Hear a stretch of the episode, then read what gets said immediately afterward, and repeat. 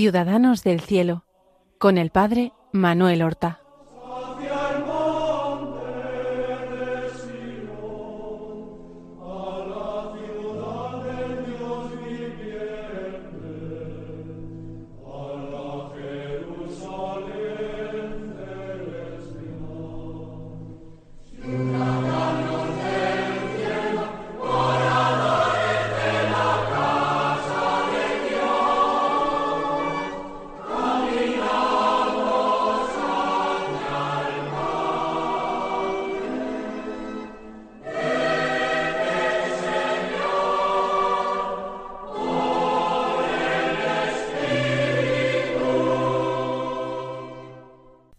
Buenos días, queridos amigos. Damos comienzo a una nueva emisión del programa Ciudadanos del Cielo. En este programa vamos nosotros a tratar de conocer a un santo, a un verdadero ciudadano del cielo, un santo que se caracterizó por su simpatía arrolladora, un santo que fue llamado el apóstol de Roma, y en esa ciudad vivió sesenta años de su vida, y sin embargo no era romano, sino natural de Florencia. Estoy hablando de San Felipe Neri, sacerdote, fundador del oratorio, que nació en Florencia, como acabo de decir, el día 21 de julio del año 1515 Fíjense ustedes, 1515 fue el mismo año que nació Santa Teresa de Jesús. Santa Teresa en Castilla, en Ávila, en primavera. Felipe nació ya en verano en Italia, en Florencia. Pero lo más eh, llamativo, lo más curioso es que estos dos santos que nacieron el mismo año fueron canonizados el mismo día, juntos en la misma ceremonia, el 12 de marzo de 1622. Y sin más dilación, vamos a comenzar a narrar los hechos más significativos de su vida. ¿Y por qué podemos y tenemos que considerarlo un gran santo? Un santo que tiene mucho que decir a los hombres de hoy. Un santo que tuvo mucho que ver en la conversión del cardenal Newman, de hoy lo podemos decir así, San John Henry Newman, convertido del anglicanismo, y a quien su obra más famosa, la Apología Provita Sua, la termina en nombre de San Felipe Neri, un santo que cuya vida descubrió y del que se enamoró profundamente, tanto que le llama mi personal padre y patrono. Ya hemos dicho que nuestro santo nació en Florencia, y su padre sabemos que era notario, y era un hombre sin una gran fortuna, pero una familia eh, acomodada, la burguesía florentina. De su madre no sabemos apenas nada, sino que la perdió cuando era muy pequeño, quizá con tres o cuatro años, y que el padre terminó contrayendo un segundo matrimonio del que tuvo más hijos. La madrastra no fue mala con Felipe, se portó bien con él, lo cuidó con cariño. Pero el padre, además de ser notario, tenía sus rasgos peculiares. Por lo visto, le dio con mucha fuerza por la alquimia. Y entonces con esto quizás tendría sus gastos, quién sabe, si tratando de encontrar la piedra filosofal, lo cierto es que la familia económicamente no marchaba bien. Por eso, en un cierto momento, no sabemos qué edad tenía Felipe, él decide enviar a su hijo a Felipe con un tío suyo que vivía en el sur de la península italiana, en el reino de Nápoles. ¿Por qué enviaría a Felipe? Eh, quizás porque fuera uno, alguno de los hijos mayores, pero también quizás por su buen carácter. El padre sabría que se adaptaría a todo. Era un niño alegre, vivaz, un poco travieso. Se cuenta de él una pequeña aventura con un burro que habían dejado la puerta de su casa y se montó en él y trató de hacerlo incluso galopar hasta que el, el asno pues dio una cabriola, soltó unas coces y lo tiró al suelo y por poco lo mata. ¿eh? Pero no era un niño malo, era un niño lleno de bondad. Ya le empiezan a llamar en la familia Pipo, eh, diminutivo de Filipo, y empiezan a llamarle Pipo el bueno. Niño alegre, vivaz, desenvuelto, sociable. Quizás esas cualidades llevaron a su padre para aliviar la situación familiar a enviarlo, como digo, a casa de un tío del niño. El tío se llamaba Rómulo, era comerciante y vivía en un pueblo del reino de Nápoles, he dicho, llamado San Germán, que estaba muy cerca del famoso monasterio, la famosísima abadía benedictina de Monte Cassino, fundada por el mismo San Benito. Y sobre todo en la mente del padre estaba que su hijo aprendiera un oficio, que se convirtiera en comerciante y buscarle un porvenir en la vida, aparte, como hemos dicho, de aliviar la carga familiar que el padre tendría en casa. Allí estuvo varios años, no sabemos exactamente cuánto. Lo cierto es que estuvo hasta los diecisiete o dieciocho años de edad, pero no sabemos exactamente con qué edad fue enviado allí. Con su tío Rómulo no se llevó mal. Lo que ocurre es que él no estaba hecho para el comercio. Era muy divertido porque parece que en el establecimiento de su tío se ponía a conversar con los clientes y a los clientes le entraba en conversación y les hacía preguntas curiosas. Si habían cumplido con el precepto de confesión y comunión pascual. Eh, les preguntaba, por ejemplo, que cuántos dioses había, si uno o tres, jugando a que se confundieran con eso del misterio de la Trinidad. Todo esto con buen humor, con sonrisa, pero llevando siempre la conversación no en términos comerciales, sino a lo que él le interesaba, a Dios, a la religión, siempre con el deseo de atraer a las gentes a esto, que no sólo se centraran en sus negocios o en el dinero. Preguntaba a veces a los clientes de su tío si se sabían el Padre Nuestro, y cuando le contestaban que sí, entonces les retaba a, a recitarlo en voz alta allí delante de él para demostrar que sí se lo sabían.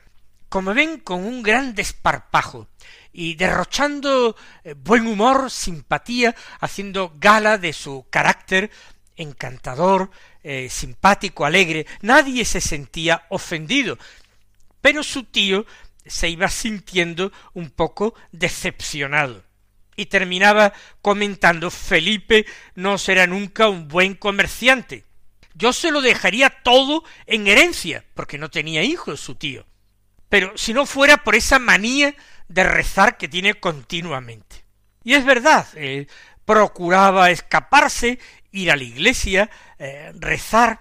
Así aguantó Felipe hasta, como hemos dicho, dieciocho, diecinueve, quizás veinte años. Y entre dieciocho y veinte años emprende camino a pie hacia la ciudad de Roma. A su hogar ya no volverá nunca más. Irá a Roma y se quedará a vivir y hasta morir en aquella ciudad a la que llegó a amar tanto. Y a Felipe Neri se le considera, se le considera un prototipo de hombre romano, siendo así que él eh, no llegó a Roma hasta los diecinueve o veinte años. Su humor no era un humor amargo, ni agresivo, ni burblón, sino que conquistaba a la gente con su simpatía. Lo que pasa es que no empleaba esa simpatía para aumentar las ventas de su tío, sino de otra manera. Por eso el tío comentaba que qué lástima que le diera tanto por, por rezar y por la oración, y no le diera por los negocios, porque hubiera sido un buen, buen comerciante. ¿Y qué hace nuestro eh, Pipo en Roma? Porque llega en una pobreza total y absoluta. Él no le ha pedido nada a su tío, ha emprendido de buenas a primeras el camino hacia la ciudad santa. Y allí él llega en torno al año 1535, en torno a los veinte años de su edad, no sabemos exactamente cuánto duró ese viaje a pie entre el reino de Nápoles y Roma y lo que se entretuvo por el camino, si pasó temporadas en algún otro lugar. Lo cierto, como digo, es que llega en torno a 1535, en torno a los veinte años de su edad, sin una idea muy clara de lo que iba a hacer. Él quería dedicarse a Dios, pero no había mostrado deseos, en principio, ni de unirse a una orden religiosa, ni tampoco siquiera de ordenarse sacerdote. Él quería vivir en cristiano y pensaba que Roma, como centro de toda la cristiandad, podría ser un sitio ideal. Y allí vivir quizás como laico, quizás como ermitaño haciendo el bien a su alrededor. La providencia quiso que él no saliera ya nunca más de aquella eh, ciudad de Roma. En ocasiones, siendo mayor, pues alguno le decía que porque no iba a visitar su tierra natal, a Florencia, a ver si quedaban parientes suyos allí, hermanos suyos, y él siempre decía con, con gracia, como él siempre respondía, lo haré más adelante, ahora estoy muy ocupado. Y de hecho no lo hizo jamás. Roma en aquella época vivía una situación de miseria, de pobreza muy grande. Nada que ver con Florencia, que era una ciudad próspera, una ciudad rica, emporio de artes y de artistas. No quiere escribir a, Florencia, a sus parientes, a sus padres, para que le envíen dinero, él no quiere, sino que va a ver a un compatriota de Florencia, un florentino, llamado Galeotto Caccia, que era director de la aduana pontificia. Y va a vivir en su casa catorce años, eh, dedicado, o sea, entre los veinte y los treinta y cuatro o treinta y cinco años. Va a practicar ayunos, oración, va a servir en la casa, pero también aprovecha para emprender estudios de filosofía en la Universidad de la Sapiencia y también estudios de teología con los agustinos. Parece que no llegó a terminarlos, porque se dedicaba más a sus obras de caridad, a su apostolado, a recorrer las calles, a encontrarse con niños, con harapientos, con enfermos, con jóvenes, abandonados o descarriados por unos ambientes difíciles. Y eh, quizás por eso descuidaba los estudios y no los terminó. El mismo Papa de la época, Adriano V, se quejaba de que los vicios se habían extendido por toda la ciudad de Roma. Y él no se va a milanar ante esta situación y siendo laico, un seglar, pues eh, no piensa ni en el matrimonio de momento, ni en la ordenación sacerdotal, ni en unirse a una orden religiosa, nada de eso a su juicio le permitiría seguir dedicándose a encontrarse con esta gente más abandonada, niños, jóvenes, pobres, enfermos, a los que recoge para llevárselo a hospitales. Así lo vemos practicando la caridad fraterna durante años, contagiando su alegría a los corazones afligidos y sembrando esperanza en el corazón de los hombres más humanamente desesperanzados que podía encontrar.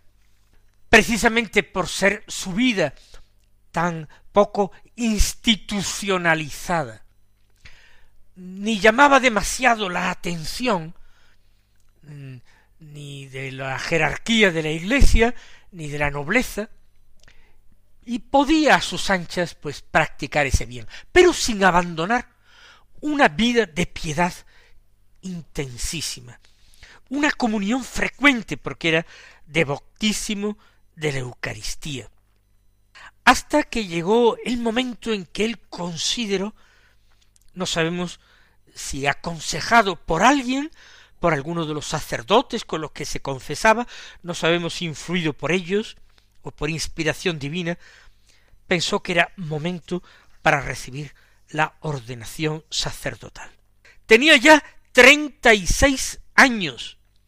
Era mil quinientos cincuenta y uno.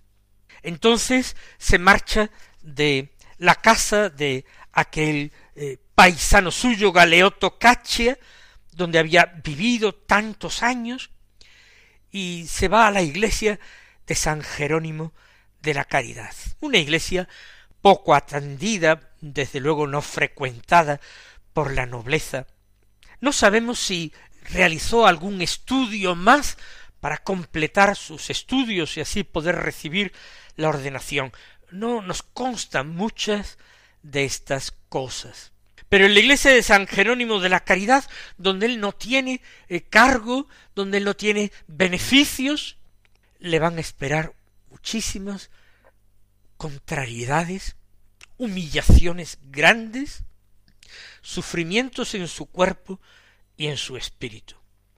Hay una persona que testifica en el proceso de canonización de San Felipe. Este proceso de canonización de San Felipe fue extraordinario por varios motivos.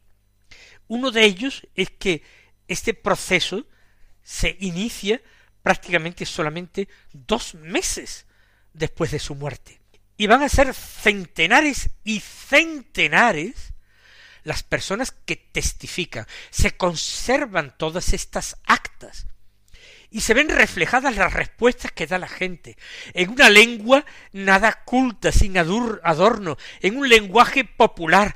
Em, dicen algunos que la mejor forma de conocer la sociedad romana de aquella época es leerse las actas de beatificación y canonización de San Felipe Neri, porque reflejan el hablar del pueblo, el estilo de vida del pueblo.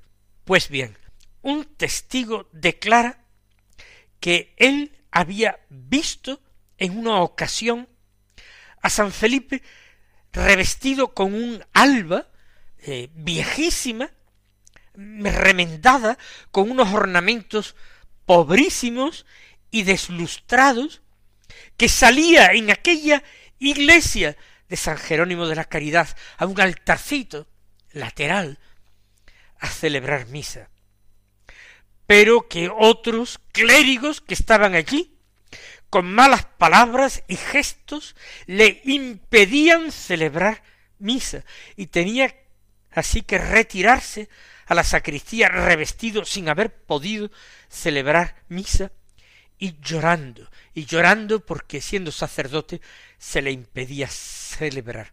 Y esto porque él enseñaba a los clérigos o los sacerdotes que se acercaban a él que debían celebrar misa todos los días. Por supuesto, algo que no era obligatorio, pero él recomendaba que no dejasen de decir misa todos los días. Y de aconsejar y recomendar y a la gente sencilla la comunión frecuente, muy frecuente, y todo eso escandalizaba y aquellos otros clérigos que se consideraban más instruidos y que tenían cargos, beneficios, hasta le impedían celebrar la misa en medio de injurias y de ese atropello a este alma pura, a este hombre alegre, que sólo en aquellas ocasiones se le veía llorar como un niño. Esta es la forma en que Dios trata a sus amigos, les da a gustar la cruz, les da a beber su cáliz, que es el cáliz de las humillaciones y de los sufrimientos. cuando Felipe no hacía más que lo que la Iglesia más tarde recomendará insistentemente. Como digo, tiene treinta y seis años, pero su bondad y su presencia en las calles, ahora que es sacerdote, llama más la atención. Recogen niños, golfillos, niños pequeños y adolescentes de todas las edades. Los lleva al campo, a un prado. Juega con ellos, salta, cae por el suelo, ríe, les enseña cantos, eh, les hace disfrutar, divertirse, pero les enseña oraciones, les enseña las verdades de la fe, los inicia en los sacramentos de la iglesia, los lleva a visitar iglesias, bellísimas iglesias romanas, les hace pasar santamente en diversiones inocentes, en canciones, en visitas a iglesias, los domingos y otros muchos días, les hace vivir los tiempos litúrgicos, compartiendo con ellos todo lo que es, lo que sabe, lo que puede, y eso atrae también hacia él a sacerdotes, eh, jóvenes y mayores, y se convierte en director de almas, sin pretensiones. Él siempre se consideró a sí mismo un clérigo ignorante y sin sabiduría, pero Dios le comunicaba esa sabiduría del Espíritu ante la cual tenían que callar los sabios de este mundo sacerdotes deseosos de esa santidad que vivía y encarnaba de una forma tan luminosa y tan alegre. Felipe Neri, Pipo el bueno. Y van a acudir a él, como digo, sacerdotes, pero van a acudir personas de la nobleza que quieren que sus hijos frecuenten también a Felipe y le envían a sus propios hijos, y obispos, y nobles, y religiosos, acuden a él para sentirse edificados, para pedir consejo. Se convertirá en conocido y amigo de santos, conocerá a San Carlos Borromeo, a Ignacio de Loyola. En un cierto momento, antes de ordenarse sacerdote, él, que había oído hablar de Francisco Javier, tuvo la idea de hacerse jesuita y marchar a las Indias para hacerse misionero, pero parece que tuvo una revelación de Dios de que quedara en Roma. Pues la próxima semana continuaremos narrando la vida de este hombre excepcional, de esta figura atractiva y luminosa en la iglesia, de la que todos podemos seguir aprendiendo tantos. Hasta entonces, recibid la bendición del Señor.